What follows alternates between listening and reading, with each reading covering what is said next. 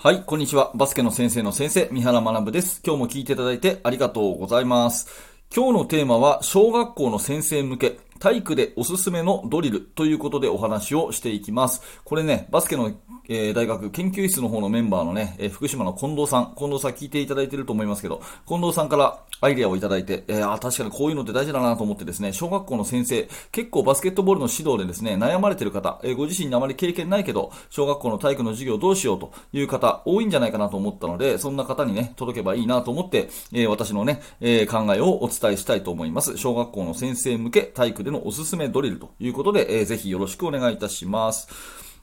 はい。でね、えまず前段階として教材としてのバスケットボールっていうお話をしたいんですけど、バスケットボールって体育の授業でものすごく広く世界中で使われている教材なんですよね。うん、例えば野球とかって、まあ、日本ではね、ソフトボールやったり結構するけれども、世界世界中でやられてるかっていうとそうでもなかったりします。一方でバスケットは本当に世界中でやられてるんですよね。で、なんでかっていうと、そう、超、等って言い方しますけど、走る、そうね。超っていうのは飛ぶ、ジャンプ。そして、等、投げる。ね、総長等というですね、あの、体の運動要素全部がですね、え均等に含まれているっていうのがこのバスケットボールの魅力であって、体力がすごくつくんですね。えー、加えて、個人プレーも、チームプレーも、バランスよくこう配分されているので、精神の教育上、え非常に良いと。まあ、要するに体にも心にもですね、教材としては最適っていうことで、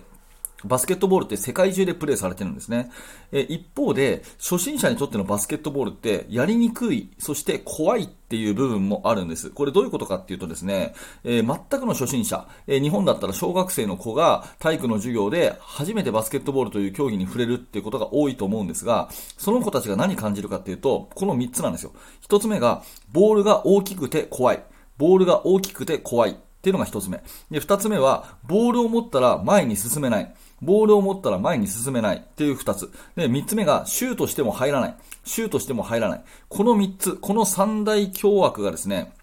バスケットボールを嫌いにさせるんですね。なので、えー、まず小学校の先生が体育の授業で、えー、何年生ぐらいからバスケットってやるんですかね、えー、取り組んだとすれば、あの、この3つのですね、えー、嫌な要素を取り除いてあげるところからやるといいと思います。私は小学生を専門に教えたことはありませんが、まあ中学1年生のね、体育の授業とか、えー、毎年やってますので、その辺の経験からお話をしています。で、まず1つ目のですね、えーボールが大きくて怖いっていうバスケットボールってどの球技よりもボールが大きくて重くて当たると痛いんですよね。だから怖いんですよね。なので、これを取り除いてあげるには、たくさんたくさんボールを触るっていうことが大事になります。で、具体的なドリルの一つ目はですね、ボールのリレー。ボールのリレー。これおすすめです。やり方、えー、イメージしてください。まあ何人でもいいんですね。5人でも10人でもいいんですけど、子供たちを一列に並んでもらいます。で、ちょっと大きく前習いぐらいの感じで、間隔を広めにとって、えー、並ぶということですね。で、先頭の子だけボールを1個持ちます。で、用意スタートの合図で、ボールをですね、こう、後ろにこう、振り向く感じで向いて、両手でボールを入って、後ろの人を渡していく。で、はい、はいどうぞ、はいどうぞって後ろに渡していって、一番後ろまで来たら折り返して、前に渡して、前に渡して、前に渡して、ボールが一往復して先頭に来たら座るっていう、こういう、まあ、リレーですね。リレーって言っても人が走るんじゃなくて、ボールをこう渡、渡していくっていう、こういうリレーですね。こういうことをやると、ボールを両手でキャッチするっていうことを遊びながらやるんですよね。で、慣れてきたら、お腹をぐるっと一周回して渡しましょうとか、お腹をぐるっと一周回したら、股の間から、あの、ね、足の間から渡しましょうとか、ちょっと変化をつけて、楽しくハンドリングをしていくと、あの、いいですよね。えー、前の放送でも言いましたけど、えー、機械的にする、競争的にする、そして遊びにする。この3要素を含めていくと、えー、ただただハンドリングね、えするっていうんじゃなくて、えこういうことを、まあ、特に説明なくてもですね、はい、今からリレーやります。ボールのリレーですって言って、パッと始めると、子供たちキャッキャッしていくうちにボールと仲良くなるということで、一つ目はこのボールのリレー。これでボールが大きくて怖いを取り除いてあげましょう。えー、二つ目はですね、えー、これは前にもあのお伝えしましたが、ドリブルでサークル鬼ごっこ。これ最高です。はい。ボールを持ったら前に進めないっていうのが非常にストレスなんですよね。えー、ボールを持ったらですね、えまあ、小学校といえばドッジボールとか慣れ親しんでると思うんですけど、ボール持ってね、何歩歩いてもいいじゃないですか。あれが本来普通なんですけど、ボールを持ったら、なんか歩いちゃいけない競技だっていうことで、大体ここでバスケット嫌いになっちゃうんですよね。で、ドリブルすると、なんかこう、ドリブルはぎこちないし、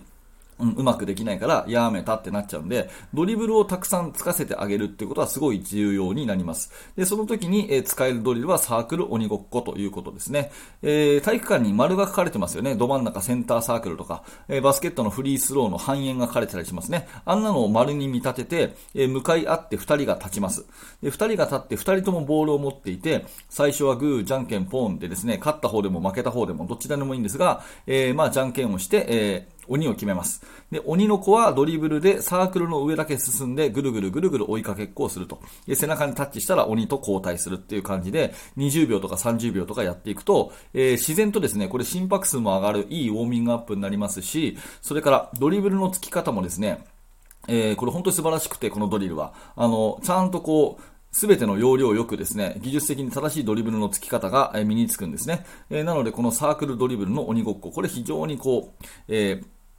おすすめのドリルになりますので、ぜひこれをやって、ボールを持って前に進めないっていうつまらなさを、ボールと共に前に進む楽しさに変えてあげてください。これが2つ目の、えー、ドリルですね。で、3つ目がシュート競争で、えー、一番こう取り除きたいのはシュートしても入らない。バスケットって入んないからつまんない。もうこれ取り除いてあげましょう。うん、これはですね、えー、ま、まず、まあ、クラスを2つに分けて、えー、バスケットリングって、あの、体育館に2つはあるでしょ。まあ、4つあるんだったら4つ分けてもいいんですけど、まあ、半に分けます。で、えー、いわゆるドリブルシュート。のように一列に並んでみんながボールを全員が持ってドリブルしてゴール下まで行ってシュート。で、シュートしたら自分でボールを拾って列の後ろに並ぶみたいなね、そういう感じでドリブルシュートをやっていくんですけど、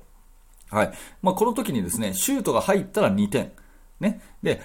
リングに当たったら1点っていう風にしてあげるんですね。えー、大事なポイントです。シュートが入ったら2点。で、リングに当たったら1点。っていうことにして、えー、そしてゴールの横にですね、得点板を置いておき、得点板で自分で自分の点数をめくるようにするんですね。で、これも結構重要で、自分の点数が入ったっていう感覚が結構子供たち喜ぶので、シュートを入れたら、またはリングに当てて1点取ったら、えー、ボールを拾って、えー、あの、得点板をパラッとめくって並ぶ。っていうことをするんですね。で、これ2分間とか3分間とか、まあ、頃合い見てですね、競争して一番多い点数のチームが勝ち、みたいなことをすると、えー、いいですね。こういう競争をする。もうシュート打って、打つこと自体で得点が入ると。で、得点入ったら自分で自分の得点めくれるっていうね、えー、これがすごく、えー、面白いと思います。何かの本でね、えちょっとタイトル忘れちゃいましたけども、体育の授業研究の本で、これやり方が紹介されていて、自分で自分の得点板をめくるっていうことで、パラパラめくるんで、パラシュートドリルなんていうね、名前で紹介されていたことも思い出しました。はい、えー、このシュート入ったら2点。リングに当たったら1点っていうのはですね、シュートを積極的にする。ね、シュートに、あの、失敗体験がなくなるっていうことで、非常に非常にいいドリルかと思います。ということで、えー、まあ、とにかくですね、この共通しているのは、まあ、楽しく思わせるっていうことがすごく重要ですよね。えー、まあ、最初に言った3つのね、三大凶悪、バスケットボールの三大凶悪は、えー、ボールが大きくて怖い。ボールが大きくて怖いっていうことと、ボールを持って前に進めないっていうことと、シュートをしてもどうせ入んないってこの3つ。これをとにかくですね、取り除いてあげるっていうことがすごく重要で、えー、ま技術的なこととか、ルールとかをですね、細かく教えるのは後でいいと思うんですよ。本当にバスケット好きになってできるようになってきた小学校の高学年とかね、なんなら中学生からでもいいんじゃないかなというふうに思います。なので、えー、ぜひぜひですね、あの、その辺のところを踏まえて、バスケットボールの怖さ、つまらなさ、これを取り除いてあげるっていうところから、まあ、ドリルをね、えー、体育の授業でやっていくといいんじゃないかなというお話です。えー、チャプター区切りますので、もうちょっとお付き合いください。はい、ボイシーの方でチャプターを区切っておきます。はい、いかがだったでしょうか、えー、ということで今日はですね、えー、体育の先生向け、えー、小学校の体育の授業向けの話をしてみました。えボイシーで初めての試みになります。え近藤さんのね、えヒントいただいて、近藤さんありがとうございます。ちょっとやってみましたけども、意外とその小学校の先生のうん、体育の授業向けのやつってね、私発信したことなかったんで、えー、非常にこれも有益かなのかなと。もしボイシーの方で、これ、えー、高評価いただけてですね、好評だということが確認できたら、あの、続編、たくさん引き出しはありますので、えー、保険の授業の作り方とかね、え中高生の先生向けに保健体育の授業の作り方とか、そんなんでもいいかもしれないですよね。えそういうところもですね、あのお待ちしてますので、ぜひぜひよろしくお願いいたします。あの、この放送がちょっとでも面白かったなということであれば、ぜひチャンネルの登録をしておいてください。毎朝6時頃アップしておりますので、えー、ぜひ明日の放送でまたお会いできたら嬉しく思います。チャンネルのフォローよろしくお願いします。えー、それから、いいねのボタンを押しておいていただけると、この放送が他の人に届きやすくなりますので、ぜひいいねのボタンを押しておいていただいて、えー、応援してくださると嬉しいです。はい、えっと、ちょっとだけお知らせですね。メルマガ、えー、ぜひ登録してください。メルマガ登録していただくと、私からあなたにですね、直接メールをお届けいたします。バスケットボールのね、チーム作りとか技術的なこととか、えー、何か、えー、お役に立つヒントをたくさんお届けしますので、ぜひぜひメルマガの登録よろしくお願いします。えー、それから、えラジオの放送原稿はインスタグラムで全部公開してます。インスタフォローしていただくと、このラジオの内容の復習ができますので、インスタのフォローもよろしくお願いします。このチャプターにリンクが貼ってありますので、チェックしてみてください。続いてコメント返しいきます。ボイシーのコメントです。はい。ということで、続いて、ボイシーコメント返しいきます。えー、昨日もたくさんのボイシーのコメントをいただきました。